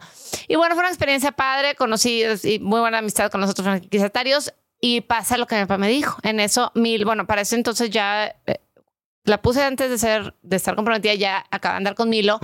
Abro y también soy bien intensa y trabajé hasta un, creo que era 13 de febrero, un viernes Trece. y el lunes abrí. O sea, y lo mismo me pasó con Gamesa. En PepsiCo trabajé un viernes y llegué dos días tarde a la maestría para llegar el lunes con tal de no quedar mal. Yo no Ya. sé si sea bueno o malo, pero como que tengo esa tendencia a tratar de hacer muchas cosas en poco tiempo. En poco tiempo. En fin. Este. Entonces te va mal con Blood Salad, te sales. pero no, mal, pero no tan mal, porque al final del día, o sea, sí, tú, a Milo en ese entonces estaba en Cemex, lo regresan a Monterrey, entonces él se va a Monterrey, luego me da anillo, Ujú. Y el, de que no manches, o sea, tipo que la, la acaba de abrir y sirvió porque al final negocié con la franquicia y me dieron los dos, dos locales aquí.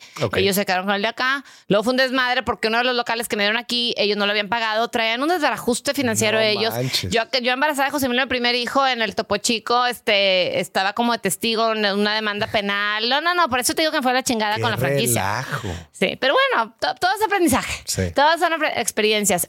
Y entre eso y otras muchas cosas, este, terminé, pude zafarme del contrato po- con fundamentos y le cambié la marca, se le puse, le puse Garden Station, hice lo que yo quería hacer con mis, y Ok. era, tenía una en, en el TEC, otra en, en Junco La Garden Vega, Station. Garden Ga- Garden Station. Station. Ajá, Ok. y abrí la tercera en San Nicolás. Fueron al final del día ocho, ocho años, ocho años. con- Dedicados a, a ese concepto de franquicia. Sí. En el año 2, Marisela, mi socia actual, que so- somos socias de Glam Express, somos tres socias. Ok. Este, me busca, ella y Elba Treviño, que ella es directora de de planeación financiera en Banco Base, me buscan, eh, Marisela sabía que yo estaba frustradita con lo, con lo de Blood Salad, que no sentía que estaba, y sabía, mi, mi, las tres tenemos en común que nos interesa mucho el impacto, long story short, oye, queremos, este, traemos esta idea, ¿qué opinas si queríamos ser como el Uber de la belleza? Queríamos Ok. una plataforma donde la mujer que requiriera servicios de belleza, Ok. este, pudiera... Pues estéticas a, domi- a- pero a domicilio. Sí, sí, sí. Esto fue en el 2016. Estética a domicilio. Sí, este, como lo que es ahora Glitzy, ¿no? Que es de los startups.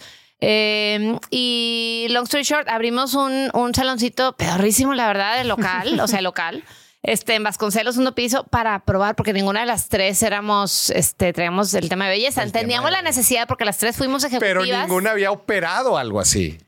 Pues yo había parado restaurantes. Sí, Marisela sí. había tenido restaurantes en la Ciudad de México. Ella estuvo trabajando, trabajó en McKinsey and Company. O sea, es muy fregona estratégicamente, las tres con, eh, con mucha tema educativo de negocios.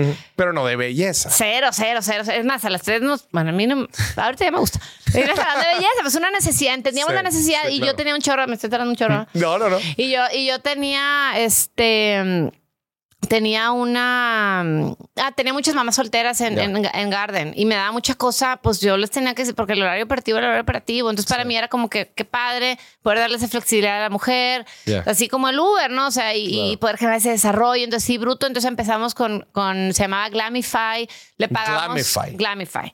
Le pago, todavía tengo el logo ahí. Le pagamos a un desarrollador para el tema del app. La Ellas dos son contadoras, yo merca, o sea, ninguna con tech. Este, long story short, nos empezó a ir súper bien en el localito de este pedorro. Digo pedorro porque está muy feo. Pero ¿por qué local si la gente. Ah, ya. porque como empezó Uber, empezamos, teníamos que tener nuestro, como un, empiezas con un pool tuyo. Para, tú en un marketplace tienes que ver una, un equilibrio entre oferta y demanda.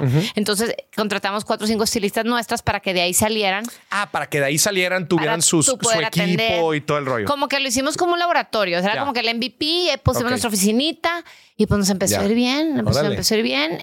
Y yo era cuando justo andaba con lo de la demanda de verdad. Y Marisela andaba con temas de que si McKinsey o no. Y este. Y, su niña, o sea, eh, sobre ella recae toda la parte económica de la niña. Este. Y, y él andaba también complicada en la chamba. Total, me dice, güey, ¿sabes qué? A ver, qué padre todo, pero a ver, yo ahorita necesito tener, o sea, tipo, soy lo que tiene mi niña, esto, o sea, no nos podemos arriesgar. Y yo estaba bateando con los. Y total, pivoteamos a un negocio tradicional y dijimos, en vez de ser el Uber de la belleza, vamos a ser el Starbucks de la belleza, un sistema no tradicional, como atendiendo a la mujer que está ocupada, que la mujer trabaje o no trabaje, siempre anda en chinga, con los hijos, con lo que sea. Este. Y, y en dos segundos, para dar el nombre de Glamify, nos tardamos cinco días en o más.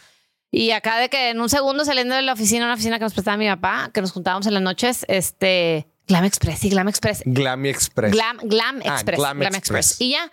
Este. ¿Y eso, ese sigue operando? Sí, ahorita tenemos cuatro sucursales. Esa Vasconcelos la cerramos y abrimos en ¿Qué tienen de especial? O sea, ah, sí, el, es el concepto, el sistema. O sea, es un one-stop shop. Tú vas ahí y te haces eh, maquillaje, peinado, uñas, todo, tinte, corte y las estilistas trabajan en equipo. Entonces no es como un salón de belleza tradicional que vas y ah, llego tú sí, te espérate. Y una te hace todo el relajo. Acá no. Acá no, acá todo es trabajo en equipo y hay mucho la cultura. Yo creo que nuestro éxito se centra en eso, que entre ellas se apoyan porque es comisión compartida, que es algo súper disruptivo en la industria, pero eso permite que, ah, o sea, eh, somos, digamos, como eh, un, o sea, yo sé que voy a ir a Glam y que voy a tener garantía sobre lo que me dan, porque es una empresa seria. Si, si no sale satisfecha, se te da, o sea, no es como cualquier saloncito ahí y yo me voy a poder ir ahí y en una hora literal he salido con uñas, manos, pies, maquillaje, así. Ah, qué chido. Sí, sí, sí. Y, y, entonces toda, toda esta experiencia que empiezas a desarrollar en la parte de los negocios, ¿verdad? Porque eh, es el asset class de los negocios. ¿Fuiste invirtiendo también en otras cosas o cómo fuiste diversificando tu portafolio? Seguí, eh, no, hombre, todo estaba volcando en negocios. O sea, estaba con los restaurantes y con Glam eh, y seguía con fondo de inversión, conservadorísimo. Eso lo de. Lo otro lo dejé y luego lo que iba teniendo, porque luego trabajé en Pernod y todo. O sea, yo tenía ahora todo lo, lo metía a, el, moderado, portafolio moderado. Portafolio moderado a largo plazo. A largo plazo. Sí, sí, sí, nada más que me cuidaran el dinero. A que te cuidaran, que me cuidaran el, dinero. Así. Ya. Sí, sí, sí, y entonces todo en negocios. ¿Y cuándo entras a real estate? Sí. Eh, pues. Porque ahora te encanta el real estate. No, es que está. pues bueno, nos vamos a. Yo me empecé. No, te puedo decir más bien el tema de los startups. O sea, yo empecé. Eh, entra pandemia, me pega. Por un lado, yo estaba embarazada, mi tercer hijo. Eh, me pegan los restaurantes, me nos pega en Glam. Eh, Ahí los restaurantes que, Garden Station. Garden Acá abrir mi tercer sucursal en San Nicolás. Tenía o sea, tenías, tenías tres, tres sucursales de Garden Station. Ajá ¿Y cuántos de, de Glam Express? eran tres. Eran tres. Tres y tres. Ajá. Y ahí iba. Y sí, y yo todavía pensando, con socias o sola, la comida, porque sí me gustaba acá, la verdad, también. O acá, y acá sí tenía un socio operativo, y, pero, pero era más operacional. Y bueno, sí, no, y fue la pandemia. Llega la pandemia. Sí. ¿Y qué pasa? Eh, pasa que yo, híjole, yo creo que yo le doy gracias a Dios, le doy gracias a la pandemia que me ayudó a tomar la decisión, de no seguirle por los restaurantes, porque honestamente en el fondo nunca me fascinó. Ok. Me gustan los negocios, pero a mí no me gusta cocinar. Es mucha operación. Ya. Y, o sea, a lo mejor si hubiera seguido, mi socio operativo se, se, se quiso salir. Ya no, yo necesitaba alguien que estuviera ahí metido en la operación. yo sí. ya no estaba dispuesta a meter en la operación como al principio que vivía ahí. O sea, yo soy bastante guerrera. Luego los amigos de mi esposo le dicen que soy todoterreno. O sea, y yo ya no estaba dispuesta a eso. Este, entonces. ¿Cierras todos los restaurantes? Se, no se cerró. Este, sí, sí lo sé. O sea, Milo, ¿cómo vas a cerrar si te va bien? Porque sí era un buen cash flowing business. O sea, este, no, no, ya no me interesa. Mi niña nace mi tercer bebé. Este, y me dijo, yo lo agarro. Y le dije, no, sal, o sea, le dije, neta, tú tienes, está cañón. O sea, él, él- él siempre tuvo una, una carrera profesional. no, de Cemex él, él, eh, renunció y él es eh, director general de SolarDec. Es una empresa de, de energías renovables. Ok. O sea, paneles solares, Paneles. residencial, comercial, industrial. Ujú. Y está full en eso. Tiene, Ok. este, él igual se fue a la maestría, se fue a Kellogg en Estados Unidos y después de esto, y tiene otra maestría en energía y la verdad es muy fregón, Milo. Este, pero no, él seguía con lo de los paneles. Y él dijo, no, hombre, está facilito. Yo los agarro y le dije, no sabes lo que estás diciendo, ahí te va. Pagué lo que se debía de la... La verdad es que no nos fue tan mal en la pandemia porque era un negocio rentable. Ok. Entonces, nada más si los últimos meses que cuando se va Paco, el, que- el- el que llevaba la operación, y ya estuvo y como que se fue muriendo lento Ok. y se conjunta. Y ahí tengo todo. El otro día me habló un amigo de franquisterio que véndeme todo. Ya. Y Milo, ay, sí lo revivimos y estaba bien padre. Estaba bonita la marca, la verdad. Y sí tenía muchos clientes fieles. Pero bueno, este nos vamos. En, en- yo ¿Por en la qué se van a pandemia. Austin? Porque yo empecé, yo seguía otra vez. Quiero el impacto, el desarrollo que, que estoy dejando. Este es, fue cuando empecé a invertir en startups. Ok. O sea- a invertir en startups. Ajá. Por Ya no para operarlas tú, sino No. invirtiendo Sí. en startups. O sea, porque pues empecé un poquito de que walk the talk. O sea, si yo no estoy, sea, yo estoy hablando, bueno, empecé, ¿te acuerdas de Clubhouse? sí, Se Clubhouse. me da que- pena, se me da risa que salió esto. en pandemia, Salió en Clubhouse, pandemia. pero fue un piquito de. Pero emoción. cualquier cosa, por eso hasta me da risa contra eso. Pero yo no sé qué pasó, que en Clubhouse encontré mi voz. Ok. Empecé o sea, tú a hablar en rooms y me empezó a escuchar la gente. Y dije, a la madre.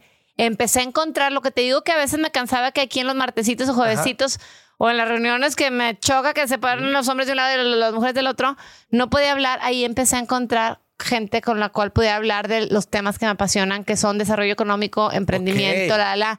Y ahí eh, hice mis amigos virtuales, mis tres amigos virtuales, empecé un podcast que, llama, que se llama Escalable y ahí fue donde dije, a ver, estoy hablando de startups, de fondos, de nada, nada, porque le entiendo, pues como que ya tengo que empezar a invertir en eso, ¿no? Sí. O sea, Qué y chido.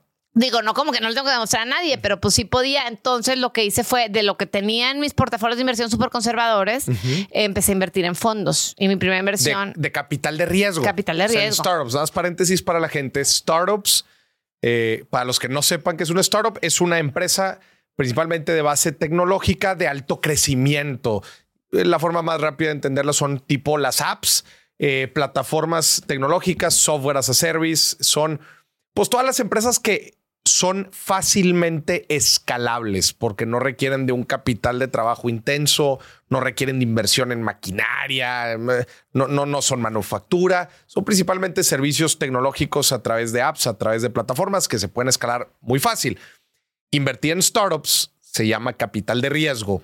Porque, bueno, uno es, son riesgosas, pero número dos, pues cómo funciona mucho. Digo, tenemos muchos episodios aquí en Emisiviates en donde hablamos de capital de riesgo, pero básicamente, pues levantan capital, reciben inversión, se construye pues un- una aplicación, una plataforma y se busca generar audiencia, generar usuarios y después llegar a una nueva evaluación y seguir levantando dinero y seguir creciendo la evaluación e ir madurando el, el negocio. Básicamente así funciona el capital Correcto. de Y mi objetivo principal, igual con mi tema de la infancia, la economía, la, la, la, como que yo tuve la fortuna de recibir cierta educación, de, de crecer en una familia donde tuve bastantes oportunidades y en tanto en mis viajes de Nigeria, la, la, la, como aquí en México, en Veracruz, en Chiapas, este, y Estados Unidos, el tema de qué, qué frustrante el que haya talento, porque yo siempre, por ejemplo, la ciudad de los niños aquí en Monterrey, desde que estaba en carrera, o sea, me gustan mucho el tema de educación.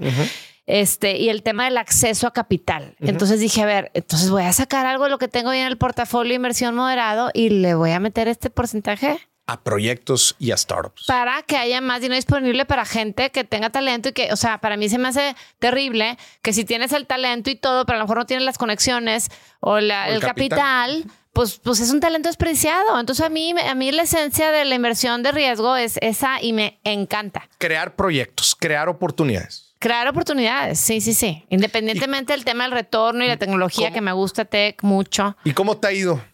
Me ha en ido. startups. Pues es que es muy pronto para decir, o sea, si ves mi portafolio trae un buen retorno ahorita, si ves a cuánto están, pero, pero, pero es muy pronto. No has tenido o sea, exits. No, por Sí, supuesto porque que no. las inversiones, eh, volviendo al tema de cómo funciona la, la inversión de capital de riesgo, pues son a 5, 7 o hasta 10, 10 años. años, sí. Este, pues buscando que la valuación de la empresa suba y tú vendas pues las acciones que te costaron un dólar, las vendas en 10. ¿no? Y Es, es básicamente el, el fundamento. ¿Y cómo entras a real estate? O sea, oye, porque me llama mucho la atención, Lala, porque tú has palomeado muchos activos de inversión y muchos muy riesgosos. O sea, eso es lo, eso es lo lo que me decía a mí, lo me dice Lola, no manches, me- me- porque a mí lo eh, eh, en bolsa, él, él invierte en bolsa. Él invierte y en yo bolsa. me doy cuenta cómo está el mercado si le veo la cara. Así, y le digo, qué güey, ya no. Anda triste es porque el Ah, mercado ah, bajó andaba. la bolsa, o sea, ya sabes, este, en stocks. Y, y me dice, a ver, me criticas a mí que porque si el riesgo no sé qué, que mejor lo que tú, Tú puedes controlar el negocio, mejor tú... Pues sí, pero yo también mucho como por esencia, ¿no? O Ya, sea, por- chido. Por, el Pero a ver, concepto. y balanceas mucho tu portafolio también invirtiendo en real estate. ¿Te es gusta que mucho por eso real empecé a estate? invertir en real estate. Ah. En la pandemia decidimos irnos a Austin porque por tercer año consecutivo los niños no iban a regresar al colegio. Ah, yeah. Y eh, yo ya lo habíamos platicado de novios. Este, yo nací en Brownsville. Este, entonces se podía, fue americana. fácil. Yo soy americana, americana mexicana. Este, mis hermanos son de Tampico, pero sí me tocó nacer allá y nos vamos. Y era Austin, tenía que ser Texas porque nuestros negocios, tanto Glam Express como Solardex, siguen aquí en Monterrey. Teníamos que estar cerca. En California no nos alcanzaba y tenemos que estar cerca. Pero por el- en Austin se está convirtiendo en un hub, en un hub tecnológico y se están moviendo muchas empresas de Silicon Valley para allá. Yo ya estaba metida en, ya tenía mi podcast de escalables, que era startups. Ya En escribía. Clubhouse. No, ya No, no, no, no, no. La Clubhouse fue, así como que lo que me dio, me hizo y de ahí abrió. hicimos un podcast. Este, y ya en esa época yo creo que ya escribía en el financiero, este, temas de tech y, empre- y, y- y empresa. Entonces hacía sentido Austin. Este, ya era advisor, ahorita soy advisor de, de una startup ahí en Austin. Entonces como que, como que ya eh, era Austin, pero entonces yo, a ver, estamos ganando en pesos, gastando en dólares. O sea, o sea, not, ¿verdad? Sí. Y el tema real estate yo ya lo traía. O sea, de hecho, antes de irnos estuvimos buscando para invertir aquí en, en Monterrey y por X o Y nunca se dio. Y llegando allá, nos tocó vivir todo el proceso de la compra de la casa. Era el mero boom de real estate. Este. Y, y pues nada, pues te quieres como subir a la ola, pero para mí fue, a ver, yo ya así ponerme la disciplina, ya no puedo invertir ahorita en startups porque, y aparte invertí en fondos, o sea, en fondos y luego nada más a tres startups Ya. este, también por el tema de riesgo. Eh, y párale y como para compensar, a ver, real estate es lo más seguro. O sea, si tú ves históricamente, es, es a largo plazo, no es un maratón, es poco a poco. Y me parece increíble, o sea, es, es muy straightforward, es muy fácil eh, la evaluación. Y ahorita en lo que yo hago, que es más bien multifamily, que también me tardé en O sea, tú descubrirlo. te enfocas en, en, en, en En propiedades multifamiliares. Propiedades multifamiliares. Yo empecé buscando como la típica, ¿no? Empieza a buscar una casita para comprarla y rentarla.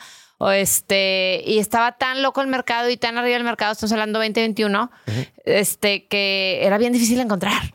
Y yo dije, a ver, y tomé cursos y, y yo y dije, no, no me veo yo buscando foreclosures para que realmente sea una oportunidad. O sea, y a mí me gusta, pues la típica, o sea, hablando de que soy coda, me, me gusta comprar cuando realmente sienta que sea una oportunidad, no me gusta comprar caro.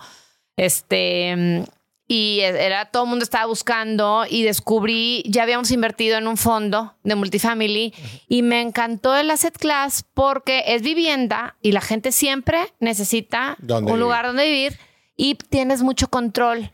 sobre las rentas. En mi- aquí, en- si tú inviertes en una casa y tu vecino la vendió barata porque tenía una emergencia o lo que sea, el valor de tu casa va se, se va a ver afectado horrible. En multifamily, si tú estás hablando que es un edificio de 100 departamentos, este, y se te van, un, es- tú controlas la renta de los departamentos, y se te van 5 o 10 inquilinos, tienes el resto que te están dando ese cash flow. Claro. Entonces me hizo una buena combinación entre cash flow con, con apreciación, ¿no? capital, Este, me encanta. me- me- y, Y- de ahí me metí te como Full. caballo desbocado porque dejé de operar Glam. O sea, con mis socias el acuerdo fue, yo me voy a Austin, me salgo de la operación, Marisela es la directora general, ya era un poquito an- antes de eso, pero asume toda la rienda, se contrata equipo aquí y yo estoy inversionista de Glam Express, ninguna decisión operativa, más bien cosas de que sí, CAPEX o así, tenemos una junta al mes. Decisiones y ya. importantes, Y ya, pero sí. una vez a la junta. Y, y el usuario. fondo, el fondo este de real estate que tienes en Austin, o sea, in- eh, invierte en edificios multi, eh, Multifamiliares. ¿Cuántos edificios hay en el fondo? Ah, no, no es un fondo. Bueno, lo que pasa es que nosotros nos vamos por propiedad. Es que le llamo fondo porque no es fácil entender. Ah, ok, Sí. pero hay un fondo por cada propiedad. Ajá, exactamente. Entonces hay muchos compramos- inversionistas por cada propiedad. Correcto. Nosotros- Y me, me imagino que en el, eh, la operación, el mantenimiento, la cobranza, todo eso, ustedes la gestionan. Sí, pero lo padre de este tipo de activo es que todos trabajan en equipo. O sea, tenemos socios. O sea, todo este tiempo, estos dos años, nos han permitido construir relaciones y nuestros socios son los operadores. Ya. ¿verdad? Este, y aquí básicamente lo que se trata es que se compre un edificio que está en una buena zona, eh, que le falta la manita de gato, digámoslo así, y que preferentemente esté rentado al 95-100%. Ya. O sea, eso es- es, como su tesis de esa es la inversión. Eso es lo tesis. que están buscando. Así es. Y necesitas, o sea, eso significa si está rentado al 95-100% es que hay oportunidad de elevar las rentas, pero no vas a elevar las rentas nada más por elevarlas para igualarlo al mercado, que es los errores que ha pasado ahorita, que si quieres luego hablamos de lo que está pasando en real estate ahorita. Pero tú vas a mejorarlo, vas a poner amenities más modernos, vas a poner este... Vas a agregarle valor Vas a agregarle para poder valor cobrar más. para se- poder cobrar más y ah, lograr una apreciación forzada, no nada más la apreciación natural del inmueble. En el boom del que venimos saliendo, mucha gente, y por eso están cayendo muchos operadores ahorita, estaban comprando y realmente no ejecutaban el business plan. Estaban, porque estaba, crece y crece y crece y Sí, la nada, gente- nada más compraban, hold it, espera que suba, vende. No, entonces ahorita está pasando, es un mercado, es un momento súper interesante. Sí, entonces no ejecutan el plan y solamente se están quedando con las propiedades esperando que aumenten de valor porque el mercado y la liquidez era lo que Sí, pero eso ahorita ya no te funciona, ¿no? Eso ya no funciona. Pero es muy padre porque como inversionista tú pones tu dinero y en vez de estar batallando con un inquilino que le estás, claro. este, que te- se rompió el boiler y así, pues tú, tú estás recibiendo rentas mes a mes. Nosotros pagamos distribución a, lo- a nuestros inversionistas mes. a mes. La mayoría te lo pagan cada cuarto, nosotros mes a mes. Ya. Este, damos las distribuciones y al final cuando se vende el inmueble se te paga el retorno, ¿no? Y son, estamos hablando de, alre- depende del proyecto, es proyecto por proyecto, este, arriba de un 14%. Pero ¿de, de qué? ¿Cómo? De 14% de plusvalía. No, no, no, el, el retorno anual. Ajá, pero de rentas o de plusvalía. Renta está muy alta. No, no, no, no. No, de, de rentas el cash on cash está ahorita como en un 4 o 5%, está Ya, bajito. Sí, ok. no, no, ya, pero el completo, sí, 14% sí. en rendimiento anual. Ok. Y, y el objetivo del fondo es si llegar a vender los, los, la- las, las torres, o sea, no, no quedárselas. No, Siempre no el objetivo quedarse. es venderse. Por mi parte, yo ahorita estoy activamente buscando una propiedad para un joint venture. No Ok. para abierto, Sí, no porque para- para... mí es importante eh, lograr ese, esa, sí, para entenderle más a la operación y Ya, sí, chingón. o sea, ¿Cu- ¿Cuál es el ticket mínimo para entrar al fondo? 50 mil dólares. 50 50 mil dólares. ¿Pueden meterle eh, lana a los mexicanos? Sí, claro. De hecho, puede. el 80% de nuestros inversionistas son mexicanos. Sí, sí, sí. Ok. Este, y están constituidos allá en Estados Unidos. En Estados fondo. Unidos, sí, sí, sí. sí. Ok. ¿Cómo se llama? ¿Dónde la gente puede Tule? Capital. Tule Capital, eh, lala arroba tule.capital. La página es eh, tule.capital. Tule de T-U-L-E. Sí, Capital.com. sí. ¿verdad? Y 50 mil dólares es el ticket mínimo. Es el ticket mínimo, 50 mil dólares. interesante. Oye, Lala, qué, qué, qué fregona toda la historia que nos, que nos has platicado. Ahora sí que eh, la verdad es que bien interesante, bien interesante cómo te has desenvuelto el mundo de las, de las inversiones y buscando aquí, buscando allá. Y también te digo, porque no solamente has buscado muchas asset classes, sino muchos activos riesgosos. O sea, tienes bastante experiencia en, en- activos riesgosos eh, que, que, pues bueno, obviamente te han dado, te han dado mucha experiencia y te han dado. Me gustaría que nos platicaras qué mensaje le darías a la gente allá afuera que está adentrándose al mundo de las inversiones desde tu perspectiva. Yo creo que, a ver, la típica, el que no arriesga no gana, pero tienes que, como diría mi papá, mi señor padre, hay que para ciertas cosas, depende qué activo le metas. Por ejemplo, yo lo de bici es perderle el cariño al dinero. A lo que vas a poner ahí. Es algo, si es ese hace clases, algo que. Riesgoso, ya sabes que ni modo. Exactamente. Yo hice unos flips, este, Flipping me di cuenta, sí, en el, yo sabía que no era el mejor momento para hacerlo, mm. pero como se está todo lo multifamily estaba muy lento y yo soy, somos muy exigentes y conservadores en, en el underwriting que hacemos y no estaban, no estaban, eh, o sea, no estaban saliendo las, o sea, no estábamos encontrando las oportunidades porque todo se estaba vendiendo demasiado caro. Demasiado caro. Y ahorita volteé a ver y digo, qué bueno que no le entramos a esta, qué bueno que no entramos a esta. Me empecé a desesperar un poco y dije, voy a hacer un poco de flipping para... Flip. O sea, comprabas propiedades en malas condiciones, las remodelabas y las vendías. Me di cuenta y al final me fue bien, los dos que hice, pero que no, que no es lo mío. Pero si no lo hubiera hecho, no, y sí le saqué, sí le saqué. Pero lo que voy, o sea, no, lo peor que puedo hacer es no hacer nada. Entonces, si te da, volviendo a tu pregunta, si te da curiosidad el tema de, aparte puedes empezar con, con, poco. O sea, no tienes que... Exacto. O sea, a ver, la verdad, experimentar hoy en día. De hecho, yo tengo un reto que se llama el reto de las 23 inversiones en un año para experimentar en, en, en una cantidad de activos, en realidad necesitas muy poco. Oye, Mori, no, pues la ganancia va a estar muy chica. Eso, pues porque estás invirtiendo poco, la ganancia va a ser porcentualmente, o sea, porcentualmente es la ganancia, pero en retorno de cash igual iba a ser poco, pero vas a aprender, vas a entender, le vas a ir ganando experiencia, vas a ir ganando callo y después vas a poderte ir tú, eh, direccionando con los activos con los que te sientes más cómodo, con los que este, van acorde a tus metas, a tus plazos tu nivel de riesgo, etcétera. Pero es lo que tú dices. Y el tiempo que tengas. O sea, eh, mi esposo siempre me dice, porque le encanta, a ver, métele acciones. Y me dice, tiempo de comprar. Digo, no, o sea, no tengo tiempo. A ver, yo decido cómo uso mi tiempo, pero a mí me gusta usar mi tiempo. Ahí estoy metida buscando, buscando, buscando propiedades, haciendo relaciones con grupos que te dan, porque normalmente los buenos deals nos llegan porque me conocieron, porque saben que estoy invirtiendo por una relación. Y a mí me gustan mucho las relaciones humanas que andar metida, yo no tengo control sobre las decisiones que tome Mark Zuckerberg. Por eso a mí no me gusta la bolsa.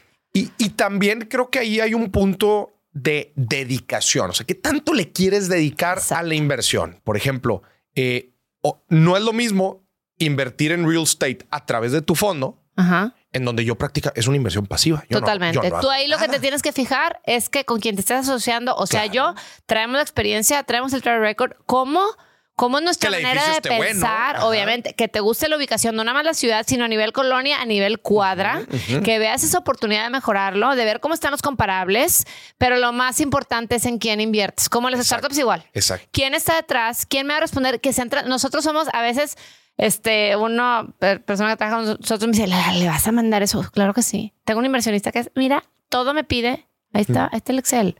Y tenemos en el plataforma, donde te metes al portal, los pagos al banco, sí. En Tule Capital. Sí. Los, uh, bueno, tiene, hay un portal de inversionista porque aparte somos súper eh, compliant con, con el Security Exchange Commission. Entonces yo no publico, sí. Yo no publico ninguna oportunidad abierta. Entonces, si tú quieres invertir en mi fondo, me tienes que conocer. Y tiene que haber al menos dos, eh, la SEC dice que tiene que haber al menos dos dos conversaciones amplias antes de. Este, porque es riesgo al final del día. Es una, es una, es una security eh, privada, de cuenta. Entonces no lo pueden andar publicando sí, directamente. Porque la gente no está obteniendo la propiedad directa del inmueble, está, está, invirtiendo en un instrumento financiero que tú le estás dando. Eh, lo que va a decir al final del día tu contrato es que Maurice es dueño de, depende de la lana que hayas puesto y cuánto sea el levantamiento, eh, del 0.02% de este edificio. Por eso, exacto, pero es un security. Por Totalmente, eso, por eso por entra la SEC. La SEC. Y aquí en México no existe eso. O sea, y hay muchos pues grupos que lo están haciendo aquí en México.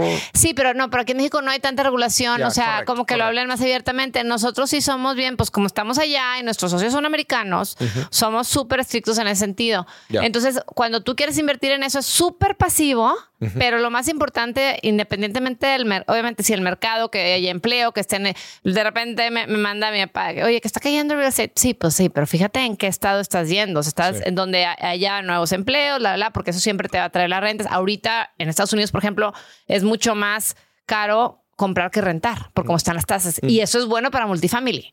Por eso dicen que es una asset class que es recession proof, porque la gente siempre necesita un lugar donde vivir. Entonces, si tú inviertes en eso, sí es completamente pasivo, pero pues nada más fijarte con quién estás invirtiendo, ¿no? Hablo ahí la transparencia. Te decía, tengo un inversionista que todo me pregunta y, o sea, ahí está todo, mi underwriting. Las notas del banco, del crédito que se paga mes a mes, ahí está el contrato del, del crédito, todo, todo está en el portal. es todo está en el portal, súper transparente, que acá es otra cosa que he visto muy diferente como que el mexicano y el americano, como que los gringos son muy abiertos. A, compartir la información. A compartir todo, a ver. Yo creo así soy. Y aquí como que... No sé, no sé, no sé. Yo siento que a lo mejor yo lo he visto en algunos grupos de mexicanos que están haciendo lo mismo que nosotros allá, con fondos allá, pero que están aquí. que como porque me ha tocado ver sus presentaciones y que están medio como como que no quisieran revelar toda la información. Sí, sí, no, yo soy, mira. O sea, sí. Pero es que también es bien delicado, o sea, e, es delicado no mostrar la información cuando estás hablando de inversiones. no, pues, no estás hablando de quién son sus accionistas, pero sí te estoy diciendo, o sea, a ver, si yo estoy no, no, de acuerdo, pero cómo se está usando la lana, cómo estás operando el negocio, ¿no? Sí, pero yo, yo te puedo, o sea, si tú estás invertido en, en, en, por ejemplo, una oportunidad que tenemos abierta, que lanzamos mañana, de hecho, abierta en Dallas, yo te voy a decir, este, oye, el contrato del préstamo aquí está. O sea, yo te voy a enseñar cómo está estructurado el deal. Sí, sí, sí, de acuerdo. Sí. No, a lo que voy es, no debería de haber problema en que me lo muestres. Ah, no, no, no debería haber problema. Yo me he dado cuenta que a veces hay recelo de quiénes son los partners en Estados Unidos. No sé. No sé. Sí. Son, maneras de ser. Pero y hay pocas mujeres haciéndolo, volviendo el tema de la mujer, la verdad. O sea, pocas mujeres haciendo qué? Eh, comercial. Casi toda la gente que está en real estate en Estados Unidos, o sea, en, general voy a temas, o sea, pasa como, o sea, sí. Hay, ¿Y aquí en México? No, no, no sé. ¿Que, que real estate en Estados Unidos? No, también hay pocas mujeres. Ah. Mujeres en el real estate en México. Pues la mayoría son corredoras y no, sí, claro que hay gente que está haciendo inversión, o sea, pero en general sigue siendo una industria de hombres. Sí, yo sí conozco, pero sí, eh, especialmente en, intermediación. sí, yo, sí. conozco muy. Sí, pues sí, sí. Que, no, pero me refiero a pocas mujeres operadoras. Ah, ok. O sea, es muy diferente ser este realtor o tener agente de ventas. como tener una empresa operadora, así un fondo como el que estás A eso me refiero. sí, sí, sí, de acuerdo. Eh, y, volviendo al tema rápido de la, de la dedicación de la inversión, como decíamos ahorita, pues no es lo mismo meter el dinero en el fondo para invertir en real estate que yo aventarme un flipping como el ejercicio que tú estás practicando ahorita. Oye, pues yo le metí lana a este flipping, lo estoy, lo estoy tratando de remodelar, pero bueno, pero es que es un rollo eh, platicar eh, con el arquitecto. Desde encontrar la oportunidad, desde encontrar la oportunidad está cañón. O sea, es estar todo el tiempo completo. Digo, nosotros tenemos un porcentaje del 2% de todos los deals que vemos que le hemos entrado. Ese es así entramos ahorita. Nada más llevamos tres en dos años. Es poco. Todo el due diligence que se avienta nada más les da eh, eh, eh, el 2%. No el due diligence, el, que te llegan deals, oportunidad de comprar. Sí, el las investigas. Sí, sí las investigas, pero te llegan muchas. te llegan muchas. No, no. de volada, no, no, no, no, no, da, no da, no da. Ya sí dio todo. Y due diligence, antes de, de poner bajo contrato una propiedad, o sea, ya que la ponemos bajo contrato, antes de firmarla, es recorrer cada uno de los departamentos, hacer la inspección. O sea, es todo un proceso muy pesado. Entonces, el, como un inversionista, es muy difícil, no es tan fácil de que me encontré una casa, la flippé y la vendí. Para dar con ese activo que vale la pena invertir es complicado. Es complicado. Exacto. Entonces, entender que, digo, que la gente vea cuál es el activo que más adapta a tus necesidades, que yo, que yo les digo que son los cinco conceptos que hay que evaluar. Plazo de la inversión, liquidez, riesgo, rendimiento y, de, y dedicación. Esas cinco cosas te van a decir tu perfil que es el activo que más se acomoda a tus necesidades. Sí, Danos, por último, Lala, un mensaje financiero a toda la gente. ¿Qué le dirías? Un consejo de educación financiera a la gente. ¿Qué le dirías? ¿Qué te ha ayudado a ti? Algo que te haya ayudado a lo largo de toda tu carrera profesional y a crecer como inversionista. Pues es que el momento de invertir es hoy. O sea, siempre, a veces uno piensa, no, después, o ya que me sobre, o ya que ya que tenga ahorita, fue un error que yo cometí al principio cuando empecé a emprender, eh, a poner mi empresa, que no todo para la empresa y todo, y luego no me pagaba. No, no, no. O sea, si, si agarra un porcentaje de lo que sea que generes para invertir, o sea, para, para, el ahorro, pero yo cuando hablo de ahorro, para mí ahorro no es tener el dinero a la vista, ¿verdad? Es, es meterlo invertido en algún lado. Eso está bien cañón en, entre la la forma de pensar de, no de Estados Unidos con México. En Estados Unidos savings, inclusive invertir en CETES es considerado un asset class llamado savings, ahorro, que te está generando rendimiento. Aquí siento yo que la perspectiva de decir la palabra ahorro es tener guardado. tu dinero. Sí, no, eso ahorita no, y menos ahorita como el Z como está, está buenísimo, hay que aprovechar. Pero también el dólar está muy bueno. Sí, exacto. Entonces, ¿qué haces? De hecho, tuvimos un episodio con Monitox hablando de eso, ¿no? Este... Qué chingón. Lala, pues qué, qué gusto tenerte aquí. Oye, nos aventamos un muy buen tiro de mujer inversionista, pero próximamente volvemos a grabar. Eh, volvemos a grabar porque me gustaría escuchar tu perspectiva sobre el mercado inmobiliario en Estados Unidos. Claro, encantada. Perfecto. Lala, qué gusto tenerte aquí y a todos ustedes que nos estuvieron viendo y escuchando. Esto fue otro episodio de Dime si billetes. Hasta la próxima.